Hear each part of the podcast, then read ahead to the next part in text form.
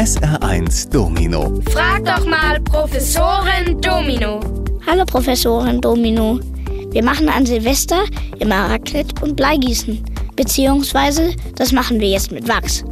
Wie wird denn in anderen Ländern gefeiert? In Spanien werden Weintrauben gegessen. Zwölf Stück, zu jedem Schlag an Mitternacht eine. In Italien prosten sich die Menschen mit einem Sektglas zu, in dem ein goldener Ring liegt. Vor allem Paaren soll das Glück und eine harmonische Zeit bescheren. In Griechenland dagegen schneidet man um Mitternacht ein ganz besonderes Brot an, das Basiliusbrot. In jedem Brot ist eine Gold- oder Silbermünze eingebacken. In Frankreich hingegen versteckt man eine Krippefigur in einem ganz besonderen Kuchen.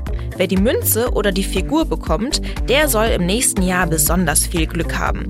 Eins ist auf jeden Fall klar. Solltest du jemals Silvester in Frankreich oder Griechenland verbringen, solltest du sehr vorsichtig kauen. SR1.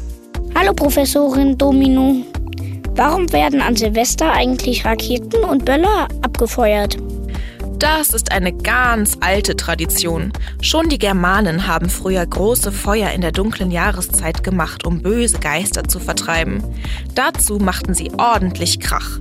Mit der Erfindung des Schwarzpulvers konnten dann vor rund 1000 Jahren die ersten Raketen gezündet werden. Natürlich erst noch zu Kriegszwecken. Aber so hat man gedacht, was in der Schlacht hilft, hilft auch gegen Wintergeister. Und so entwickelten sich nach und nach erste Feuerwerke. Die wurden dann immer mehr zu öffentlichen Spektakeln. Der Sinn dahinter, Geister zu verjagen, der geriet in den Hintergrund. Seit rund 200 Jahren hat sich die Tradition entwickelt, diese öffentlichen Feuerwerke vor allem an Silvester abzubrennen. SR1. Hallo Professorin Domino. Warum wünschen wir uns in Silvester eigentlich einen guten Rutsch? Bis vor kurzem hätte ich dir geantwortet, dass das vermutlich aus dem Jiddischen kommt.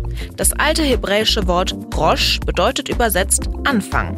Mit dem guten Rutsch, so die Vermutung, wünschen wir uns also einen guten Anfang des neuen Jahres.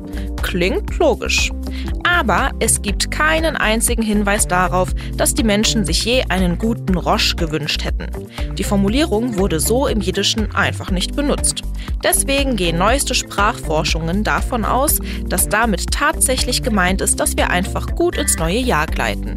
Es könnte aber auch eine Verbindung zum deutschen Wort Reise geben, sodass wir uns also in Wirklichkeit eine gute Reise ins neue Jahr wünschen. Wie auch immer, ausrutschen sollten wir dabei besser nicht. SR1 Domino. Frag doch mal Professorin Domino.